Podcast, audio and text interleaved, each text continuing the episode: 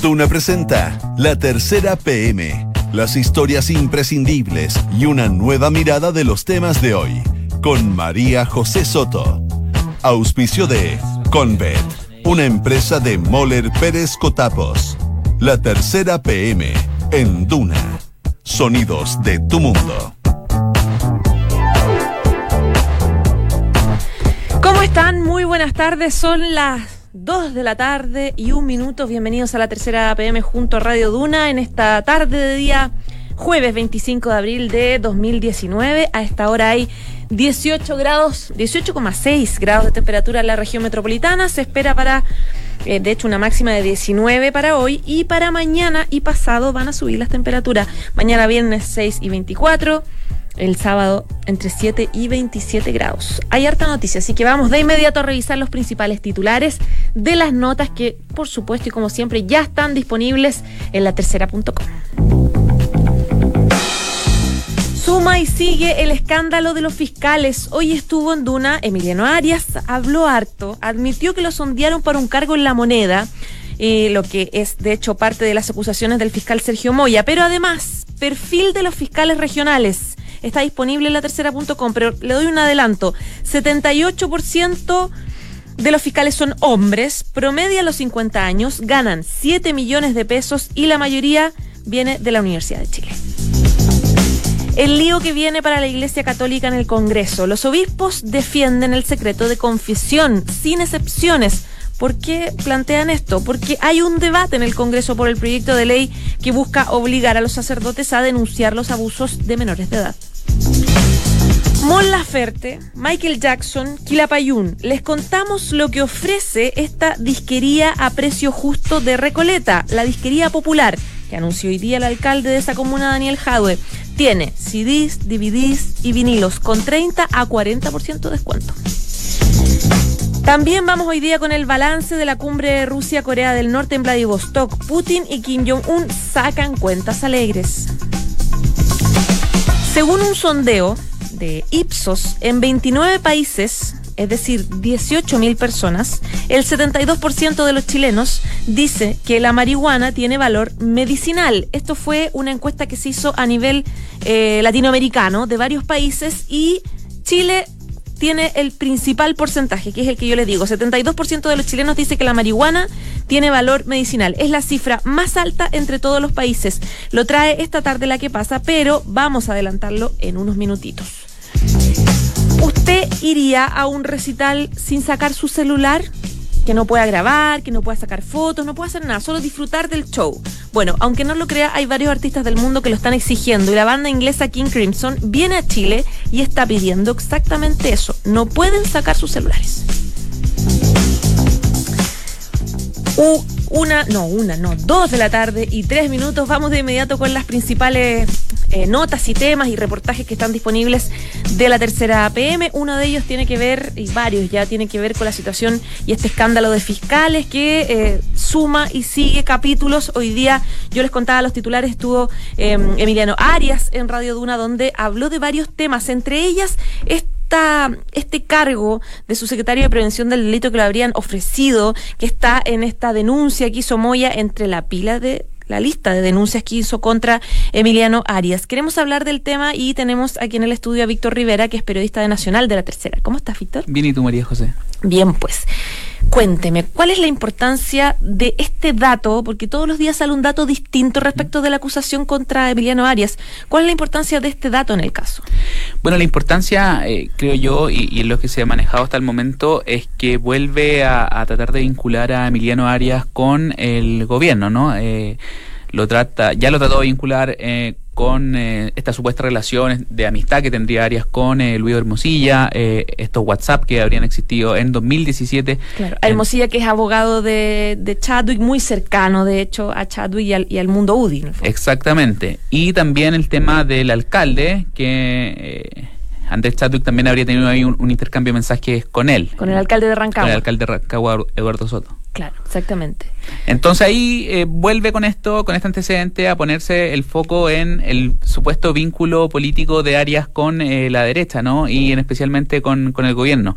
Ahora, lo que dice Arias es que esto no fue una oferta propiamente tal, no, no una oferta formal, ni tampoco fue de un personero de gobierno, y, lo dice hoy en la entrevista acá en Duna, que no fue, eh, descarta que haya sido un funcionario de gobierno. No quiso decir quién, quién es, pero dice que fue un amigo.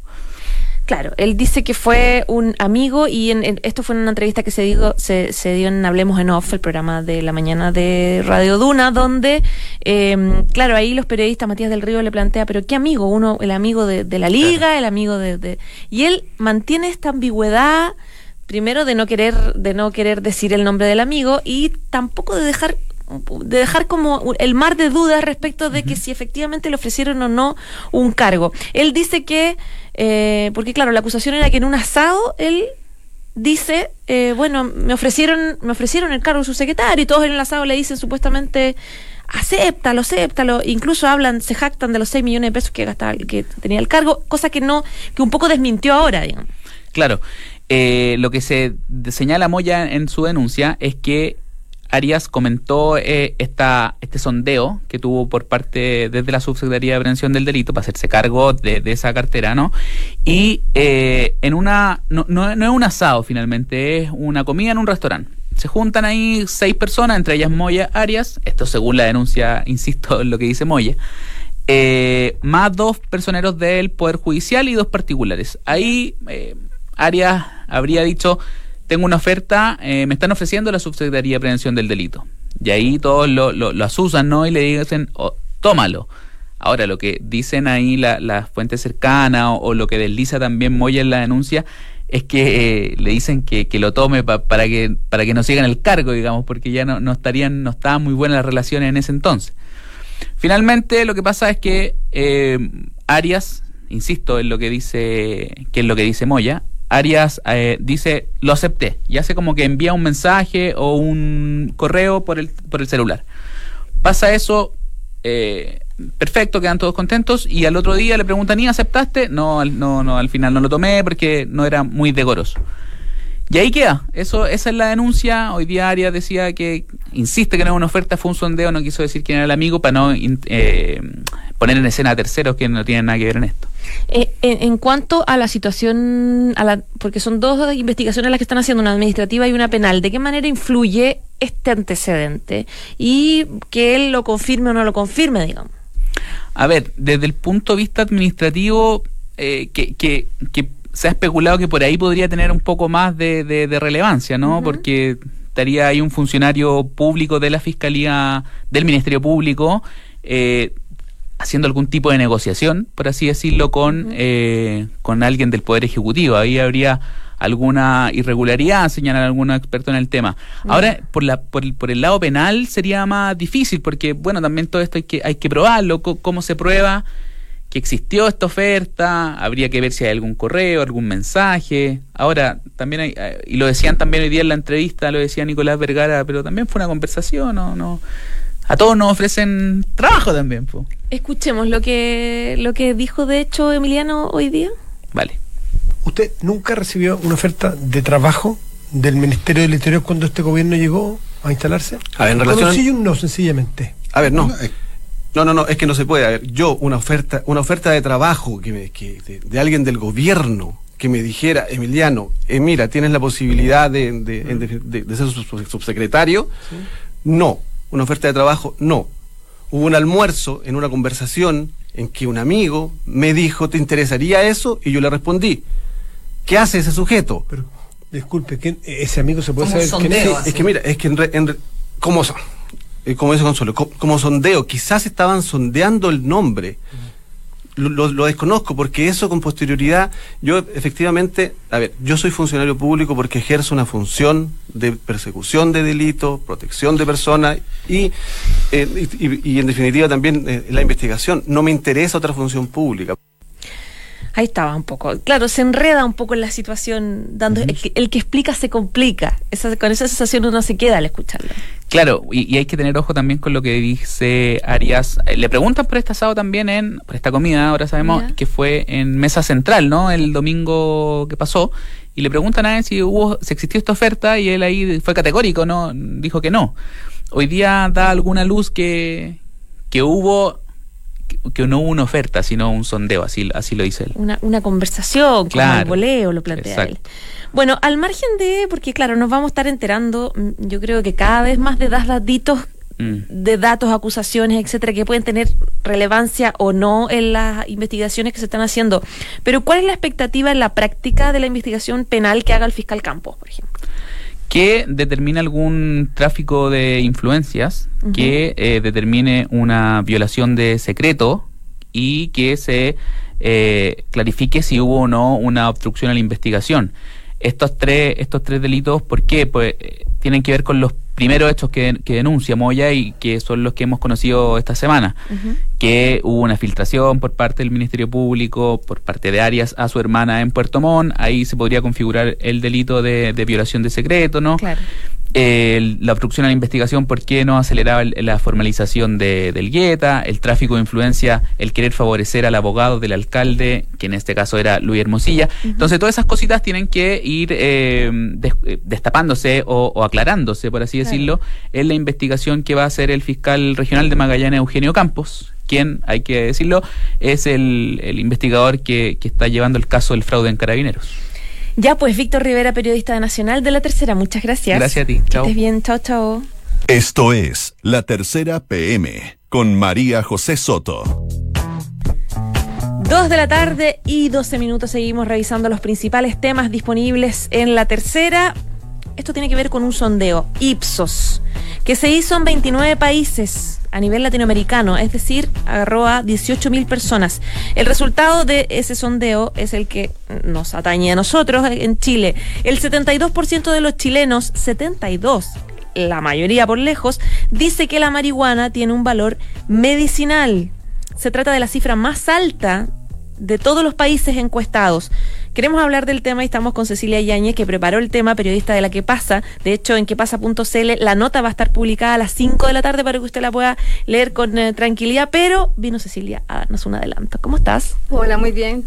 Qué bueno, bienvenida. tardes, Primera vez por estos gracias. Sí, primera vez, sí. Espero que no sea la última. No, pero por supuesto que no.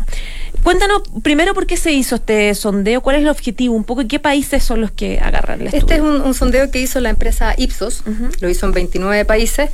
Eh, como tú decías, en total fueron 18 mil personas y lo hizo en países eh, de, distintos, de distintos continentes. Lo hizo en México, en Australia, Argentina, Chile, Alemania, Colombia, en el Reino Unido, en Polonia, en Canadá. Abarcó un, un abanico bastante amplio de personas mayores de 18 años. Y los principales resultados. Los principales resultados, bueno, uno de los principales era el que estabas diciendo tú, que el 72% de los chilenos eh, creía que la marihuana tenía un valor eh, medicinal. Pero además de eso, hay un eh, 76% que cree que por ese valor medicinal debiera ser legal en nuestro país. Mm, Eso también de Chile Sí, específicamente. específica- sí, porque hace un, un- un- un paneo global, digamos, Ya. y después de eso se centra en, en cada uno de los países. Nosotros tomamos los de Chile y fueron esos los resultados. Además, hay un 39% que cree que no solo debiera ser eh, legal su uso en el ámbito médico, sino que también en el ámbito recreativo. Ya, está ahí Cuando- acercándose a la mitad, digamos. Sí, claro. Y cuando uno ve el, de- el desglose, en diferencia hombres-mujeres no hay mucha, están eh, más o menos parejos.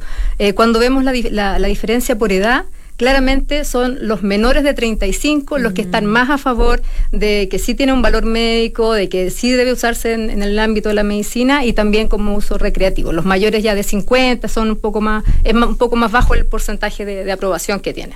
Ahora, eh, ¿cuál es la comparativa que se hace a nivel regional con los resultados de Chile? Porque, claro, te contaba que es, es la cifra más alta de, eh, de Latinoamérica, es, es la de Chile en cuanto a la simpatía con el uso de manera medicinal. Cuando les preguntan, por ejemplo, si la marihuana tiene un valor medicinal, el promedio de todos los países es un 55% que cree que sí tiene un valor medicinal. Y después cuando hacen el desglose por país, Chile aparece con el 72%.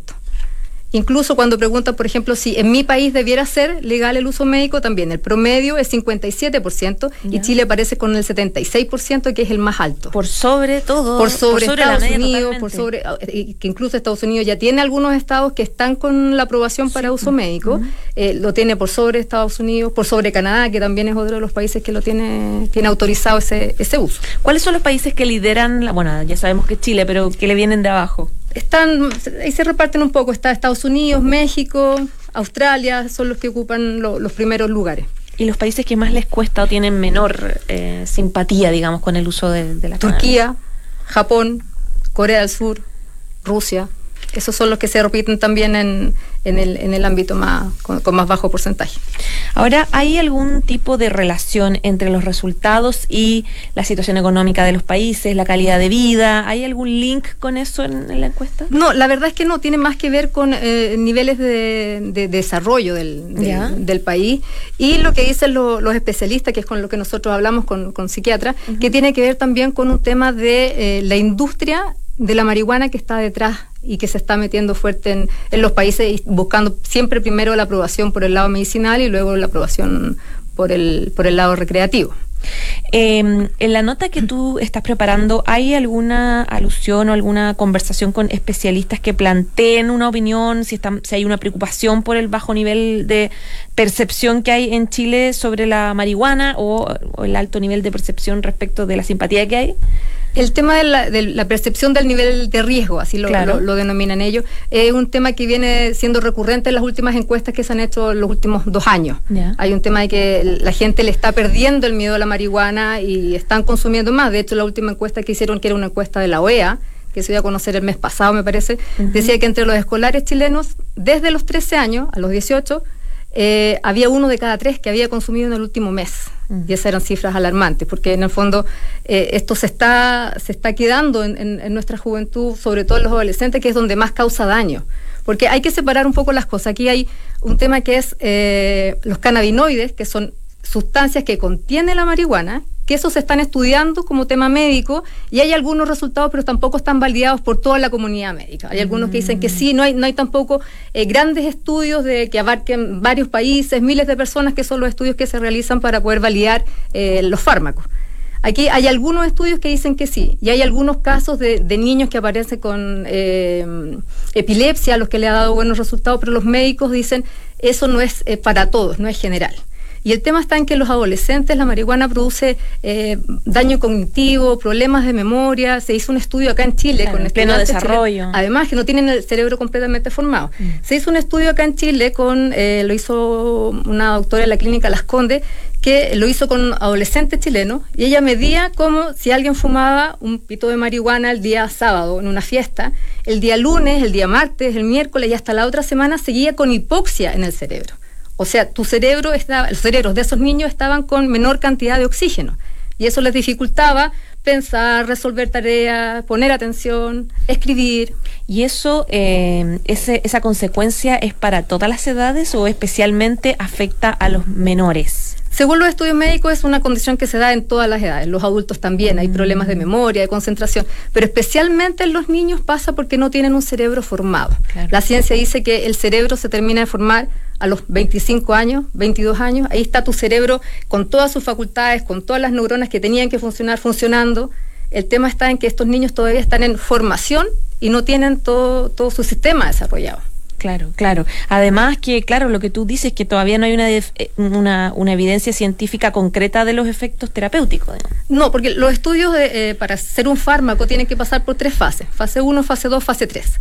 En la fase 1 se hace con muy poquita gente, es gente sana, sin ningún tipo de enfermedad, y se ve si el fármaco que estamos probando es seguro o no. Si pasa todas las pruebas y a esa gente no le pasó nada, pasan una fase 2 que empiezan a evaluar, eh, también con gente sana, pero empiezan a evaluar eh, la- el tipo de dosis que necesitan. Y en la fase 3 recién toman una gran cantidad de personas que tienen la enfermedad y van probando con qué dosis les resultó mejor.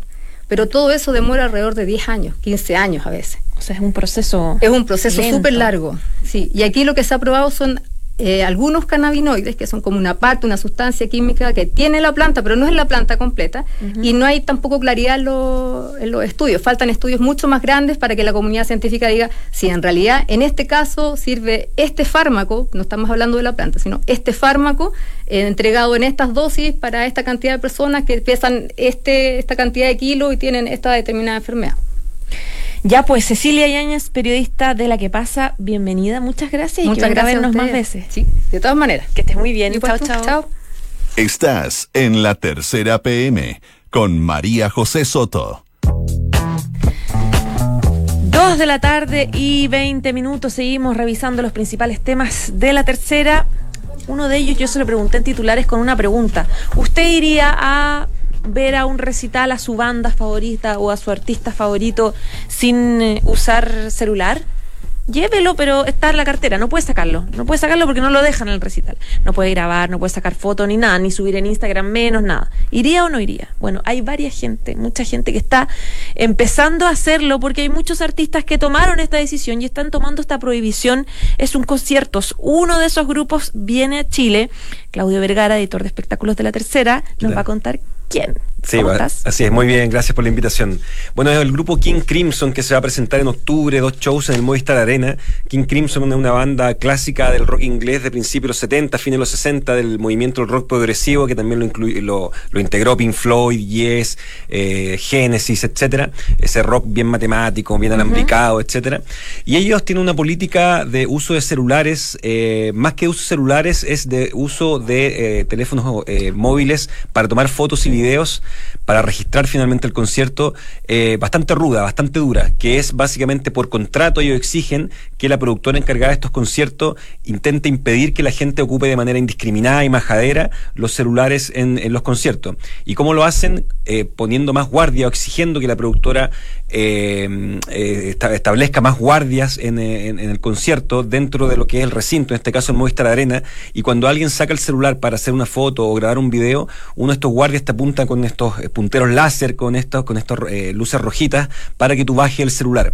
Y si no lo hace, el guardia tiene la autorización de alguna manera o tiene la potestad de, eh, de acercarte, de acercarse a ti y decirte que no lo siga haciendo, incluso de poder sacarte del concierto o de poder quitarte el celular en el caso de que sea muy insistente la persona que esté grabando al público. Por tanto, una medida bien compleja que apunta a un debate que se ha dado mucho en el último tiempo, naturalmente, desde que aparecieron los celulares, que es qué tanto molesta que mm. tú estés ocupando el celular, qué tanto le molesta primero al artista, qué tanto le molesta al público, puede haber gente que a lo mejor no le gusta esto y tener a alguien al frente o al lado que esté grabando constantemente puede ser molesto, y qué tanto además eh, quita de la experiencia de un concierto. La experiencia de un concierto, todos los que hemos ido muchas veces a un concierto está en mirar al artista, en vibrar con lo que tú estás viendo en, el escenario directamente, una, una estrella de la música que la ves frente a frente, pagas por eso.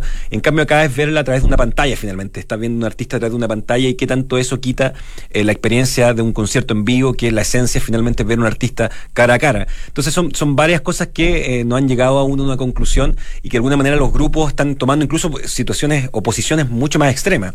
Por ejemplo, en la nota que hoy día sacábamos la tercera, hay gente como eh, Alicia Keys, como Jack White, eh, que de alguna manera exige esto mismo, pero lo que hacen ellos es cuando tú llegas a un concierto, te pasan una bolsa, eh, tú eh, introduces tu celular en esta bolsa y un guardia la sella, sella la bolsa como probablemente lo pueden sellar eh, las multitiendas, por ejemplo, con la ropa, etcétera, estos sellos que tienen que son bastante difíciles de mover además. Y eso te permite que tú entres al concierto, pero con la bolsa sellada, tú puedes ver quién te está llamando, si queda algo urgente, etcétera. Pero si tú quieres usar el teléfono, tienes que salir nuevamente, ir hacia donde está el guardia en la entrada en los accesos del recinto para que te saque el sello y ahí tú puedas ocupar el celular. Por ende, tú no, con el celular sellado en esta bolsa, en esta funda que te entregan, tú no lo puedes ocupar para hacer videos ni para hacer fotografías, que es la máxima preocupación que tienen los artistas. También por otro punto, digamos, que sumamos al análisis, que es que básicamente hoy los artistas viven de sus conciertos, hoy ya nadie vende discos, por tanto cuando eh, eh, se difunde esto por YouTube, se difunde esto por Instagram, etcétera, se mata un poco la sorpresa, que es lo que alegan los artistas. Es como de alguna manera están, están mostrando al mundo cuáles son, sus, cuáles son sus capacidades en vivo, lo que ofrecen los conciertos, y eso mata la sorpresa de que la gente tenga mayor interés en ir a sus espectáculos. De todas formas, Claudio, hace 20 años yo alcancé a ir a conciertos donde no se podía ir con cámara. Alguna vez, de hecho, llevé mi cámara cuando era más chica, no sé, 14 años. ¿Concierto de quién? No quiero decirlo porque me van a hacer bullying. No, no, por favor, aquí queda. Ya. voy a yo, yo, te, yo, te, menciono otro que también... Eh, ya, que, que podría ser humillante. Ya, ya, lo voy a confesar, lo voy a confesar. Por favor, no se rían de mí. Tenía 12 añitos y fui a ver a Ricky Martin. Ah, pero bien. Que me encanta. Yo, puedo, yo puedo decir que Ricky Martin es un gran concierto y un gran artista. Sí, no, yo lo, defiendo plenamente. Pero no tenés por qué avergonzarte, en serio. que me hacen bullying todo el mundo. ya, que grande Ricky Martin. Grande Ricky Martin. Escuchémoslo ahora. Claro, pongámoslo. bueno, fui al concierto con mi mamá ah, y recuerdo perfecto que llevamos cámara por error. Claro. Y había una guardarropía. Entonces uno tuvo que dejar el carnet de identidad y, al final llegó, había, no sé, pues unas 20.000 personas esperando esa de para, y estuvimos como dos horas esperando recuperar la cámara. Era algo habitual. Entonces, eh, es cosa de readecuarse a lo cultural nomás. Claro, pero sabes que yo igual tengo un punto en donde entiendo a la gente. Eh, me voy a poner un poco del lado del pueblo esta vez, porque entiendo que la gente igual paga una entrada, que ya en conciertos como en Chile eso es bastante cara la entrada, Sí. y tú pagas por una experiencia y finalmente pagas por otra lógica de los conciertos, es finalmente hacer lo que tú quieras, es un espacio bastante democrático en ese sentido, es similar al fútbol, haciendo lo que tú quieras dentro de ciertos límites, no molestar ni al otro ni a un artista. Y creo que grabar finalmente es parte de una experiencia que es individual, si alguien quiere grabarla y quiere vivir el concierto de esa manera, en el que tú registras a lo mejor un video de 20 minutos, tomas una foto y después las quieres revisar, las quieres ver, las quieres mostrar, es también parte de cómo tú gozas la música, cómo tú gozas un concierto. Si hay Es alguien que no lo quiere hacer y está todo el, todo el rato mirando solamente cara a cara el tema, también es opción, pero me parece que pagar una entrada es como para hacer lo que tú quieras dentro de un marco mínimo de respeto. ¿Sabes lo que pasa? Es que también, por ejemplo, claro, yo voy ahora a recitales, llevo mi celular y efectivamente grabo. Grabo, trato de hacer lo menos posible porque en realidad me desconcentro de disfrutar lo que dices tú, como vivir Claro. el concierto. Pero claro, todo el mundo tiene su momento para hacerlo, entonces al final están los celulares arriba todo el tiempo. Ese también es un Entonces, punto, claro. es, sí. es bien, es molestoso cuando uno. O sea, yo creo que hay recital. ciertos límites en el sentido que, claro, tú si grabas eh, el principio de un concierto o un par de minutos, o qué sé yo, un minuto de una canción, está bien. Pero sí, efectivamente hay gente que graba, no sé, gran parte del concierto o un tema de ocho minutos. eh, y además uno dice en qué momentos vas a ver esto. O sea, eh, yo, por ejemplo, también grabo muchas cosas, pero eh, intento grabar un minuto porque tampoco voy a tener tiempo ni tampoco estoy haciendo un documental de un concierto como para poder y verlo nadie tanto. se lo banca tampoco, como se lo voy a mostrar a mis amigos. Nadie lo va a Claro, ver. y, y además que son, son videos de una calidad bastante relativa, como la que Claro. tienen los celulares. Se escucha pésimo. Se escucha pésimo, entonces finalmente, claro. Pero puedo entender a la gente que lo quiera hacer dentro de cierto, de cierto marco de, de, de- cierto respeto en la, en la convivencia de un asunto colectivo como es un concierto. Y los músicos también, a, a veces los músicos se ponen muy rudos en esto, eh, de exigir esto y también no dejar vivir a la gente un poco la experiencia de lo que es el concierto como ellos quieran. Y se está volviendo cada vez más tendencia, o sea, lo que va a pasar ahora con King Crimson es algo que está sucediendo cada vez más. Hay un show eh, que sucedió hace eh, dos semanas en, en Austria de Bob Dylan, que el tipo estaba cantando su mayor himno probablemente, que es Blowing in the Wind, y de pronto el tipo ve que hay gente grabándolo, él se enoja, para la canción, además con lo que significa parar un himno, como ese para la canción y dice, pongámonos de acuerdo, ¿ustedes están gozando o están eh, grabando? ¿Ustedes me quieren ver a mí o quieren ver sus pantallas? Además Bob Dylan es un tipo históricamente huraño, conocido por ser eh, bastante virulento en sus reacciones, entonces no, no es que te esté retando cualquier tipo, sino que es un tipo con una fama eh, de, de- de- de- enojón. Él para el concierto eh, y de hecho la gente como que lo aplaude porque finalmente está pidiendo algo que también es como políticamente correcto, que es como bajar las cámaras, etcétera, y ahí él sigue su concierto, pero también se está dando esta instancia donde artistas de mucha fama, de mucha relevancia, están interrumpiendo sus conciertos eh, y están generando ese ruido precisamente porque los celulares les le molestan mucho.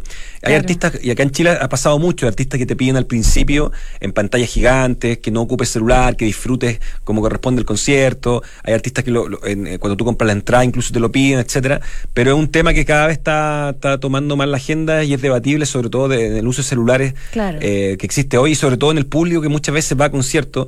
Eh, si alguien ha, ha ido a la palusa, se da cuenta que hay muchísimas selfies, muchísima eh, Instagram que se ocupa, sobre todo una generación un poquito más joven. Mm. Eh, Lollapalooza hace un tiempo prohibió los selfie stick, que eran estos palos en los, Los cuales tú te podías prohibió no solamente porque eran peligrosos desde el punto de vista que a lo mejor tú podías pegarle a alguien, etcétera, sino que porque efectivamente era muy incómodo cuando estabas en un concierto de adelante de alguien con un palo gigantesco desplegado hacia arriba donde Claro. probablemente la visibilidad te la obstaculizaba. Claro, exactamente. Me acordé una vez de Fito Páez, que fui a un recital en el Café de las Artes. Está más grande, ¿no? Sí, ya estaba más grandecita, ya, más madurado madura. Había madurado Había- un poco. Ya Ricky Martin el olvido. no, no, yo no lo olvido. He ido muy a bien, verlo, muy sí. bien, claro. Fuego contra fuego. Exacto, fuego está fuego todo el rato. Me va a hacer llorar aquí.